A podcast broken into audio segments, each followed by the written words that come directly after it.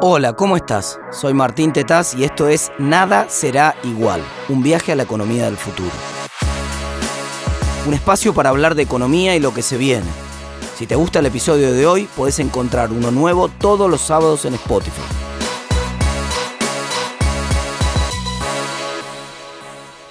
Vengo del 2035. Las monedas soberanas de los países son historia.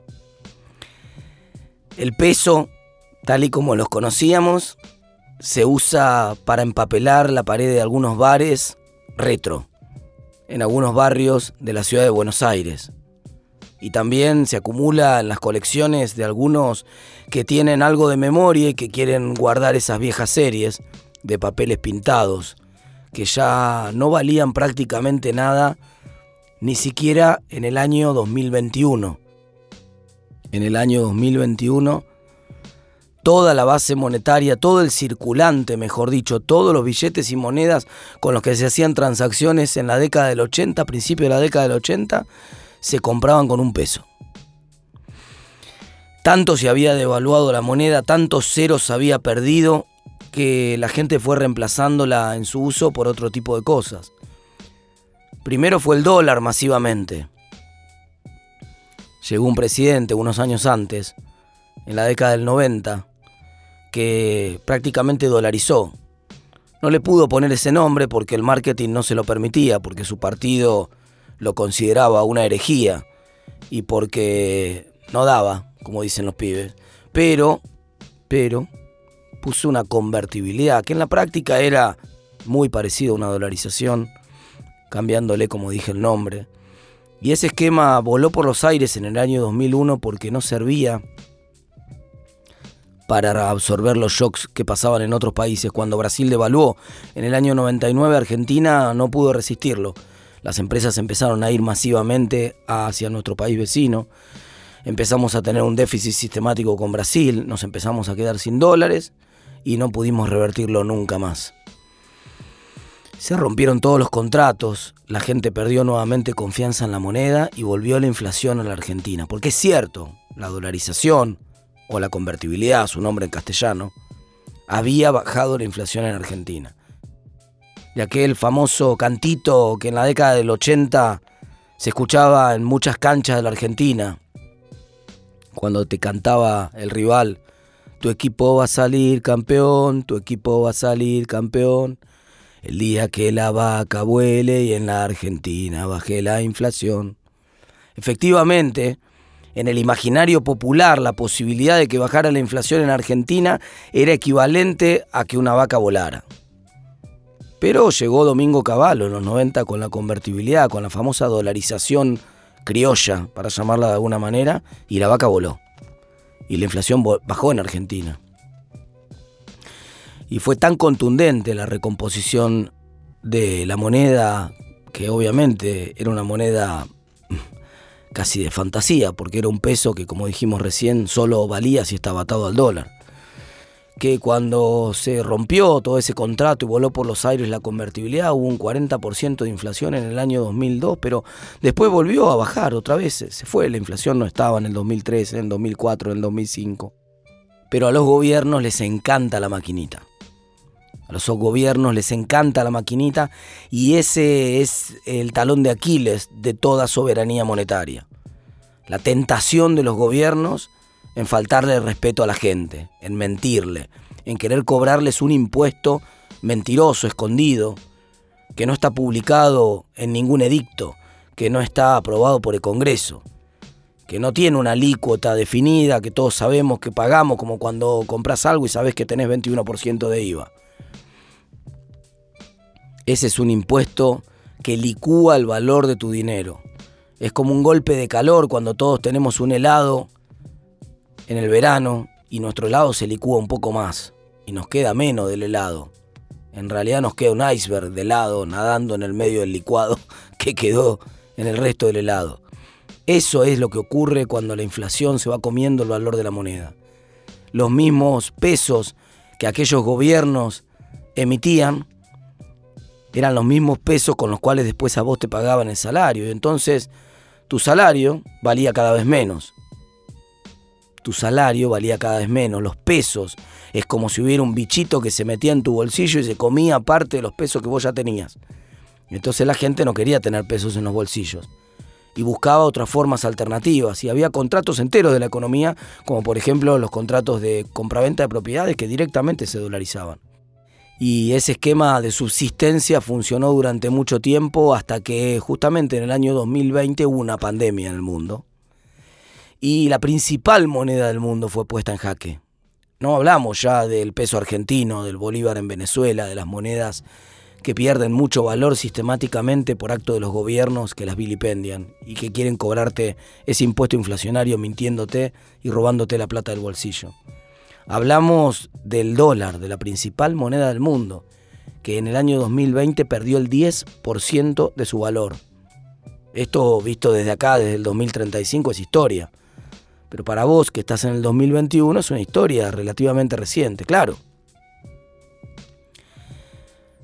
vos crees que el dólar subió, porque visto desde el segundo subsuelo, mejor dicho, visto desde el noveno subsuelo en el que está el peso argentino, en el año 2021, el segundo subsuelo al que se cayó el dólar parece alto. Pero en realidad lo que pasa es que el peso se hundió mucho más que el dólar y por eso da la sensación que el dólar aumenta. No, no aumenta el dólar. El dólar baja en el mundo, bajó durante el 2020 y perdió 10% de su valor.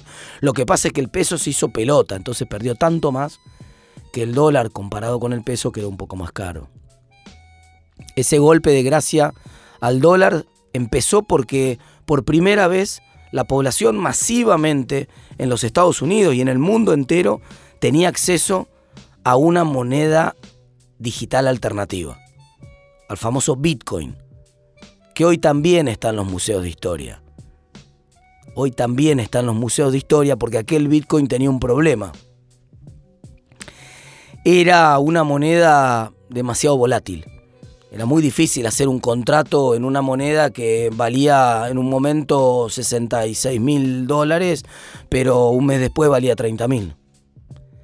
Y 15 días después valía 50 y una semana después valía 38 muy difícil establecer un contrato y mantenerlo y pagarlo con una moneda que vale una cosa distinta todos los días.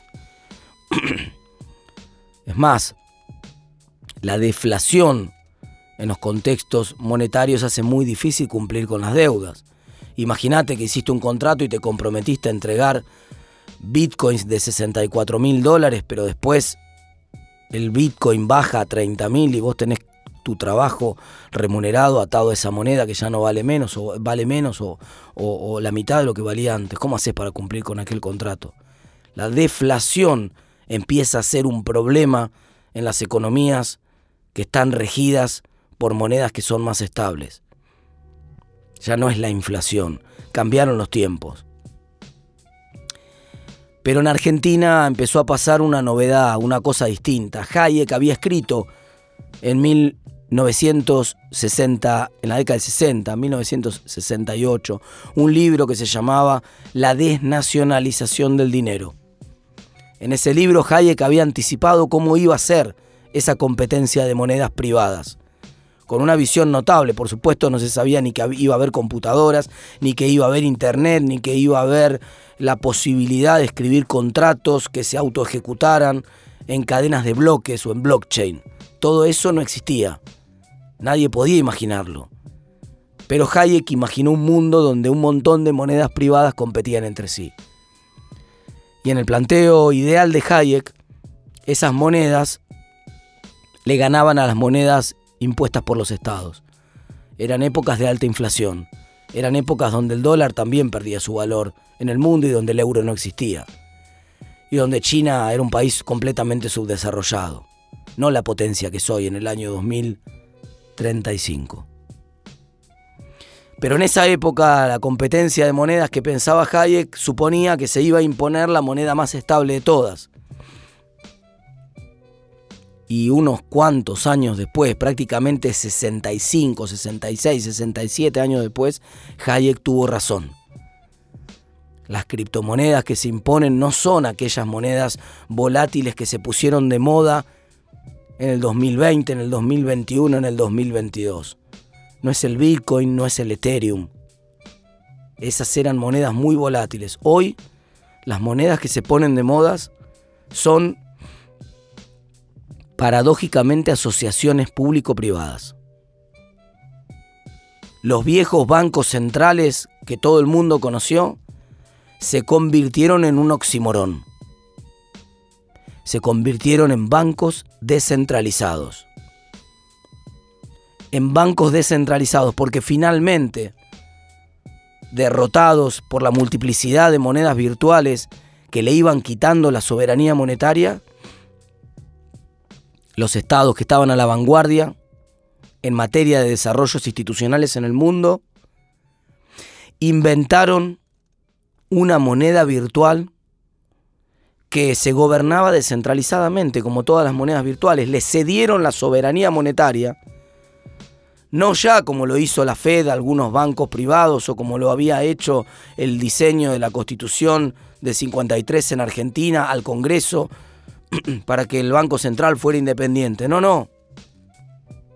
Llegó un presidente, después del 2021, que entendió que la única manera de ganar esa batalla era ceder la soberanía monetaria al pueblo.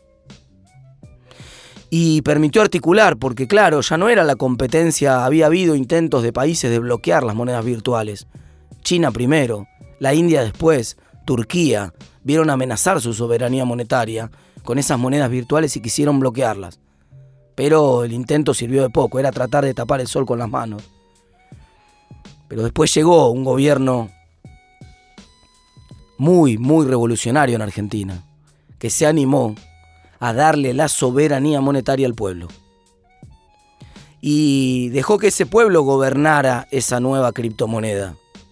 ¿Quiénes, si no los propios holders, los propios personas que tenían esa criptomoneda iban a estar más interesados en sostener el valor de la moneda. Si el que simplemente, el que siempre abusaba de la moneda, si el que siempre imprimía esa moneda de alguna manera se salía de juego y aceptaba que no la iba a imprimir nunca más, entonces la gobernanza de esa moneda, las decisiones de cuánto imprimir, las decisiones de qué tasa de interés poner para negociar esa moneda en el mercado, podían hacerla de manera descentralizada a toda la sociedad. Llegó un presidente a la Argentina que le devolvió la soberanía monetaria al pueblo y convirtió y creó el primer banco descentralizado en vez de banco central, el banco central descentralizado, aunque parezca un oximorón, que fue una gran revolución. ¿Y qué parte tuvo el Estado? Se asoció fue una, asociación público-privada. El Estado garantizó que esa moneda se iba a usar para todas las transacciones adentro del país. Y que iba a pagar los salarios con esas monedas y que iba a cobrar los impuestos con esas monedas y que por lo tanto esas monedas iban a ser de libre circulación. Sí, es cierto. Había hecho El Salvador un intento parecido con el Bitcoin unos años antes. Había dispuesto el presidente de El Salvador que el Bitcoin podía ser usado como moneda de curso legal, pero no servía no servía porque era muy volátil. Nadie quería usar el Bitcoin para pagar las arepas. Nadie quería usar el Bitcoin para pagar las, eh, enchiladas o las comidas que comían los salvadoreños. No lo usaban para eso. Lo usaban masivamente para remesar. Para eso sí servía esa moneda virtual. Para que los dos millones de trabajadores salvadoreños que están en Estados Unidos pudieran mandarle sus dólares sin tener que pagar las onerosas tasas que te ponían las empresas como Western Union pero no funcionó como moneda. Además, también estábamos hablando de un país que ya no tenía moneda, ya había resignado su área monetaria en favor del área monetaria de los Estados Unidos, tenía el dólar, había dolarizado. Pero en Argentina llegó un gobierno que hizo una gran revolución. Llegó un gobierno que descentralizó el Banco Central. Llegó un gobierno que compartió con los privados la posibilidad de que ellos decidieran cuánta moneda se iba a emitir, que ellos decidieran el valor que iba a tener la moneda. Y nunca más hubo inflación en Argentina. El peso argentino se convirtió en un peso coin, en una moneda virtual de las más demandadas del mundo. Y en la primera moneda descentralizada, bancada por un propio Estado. Un banco central descentralizado. Y recién estamos en el 2035.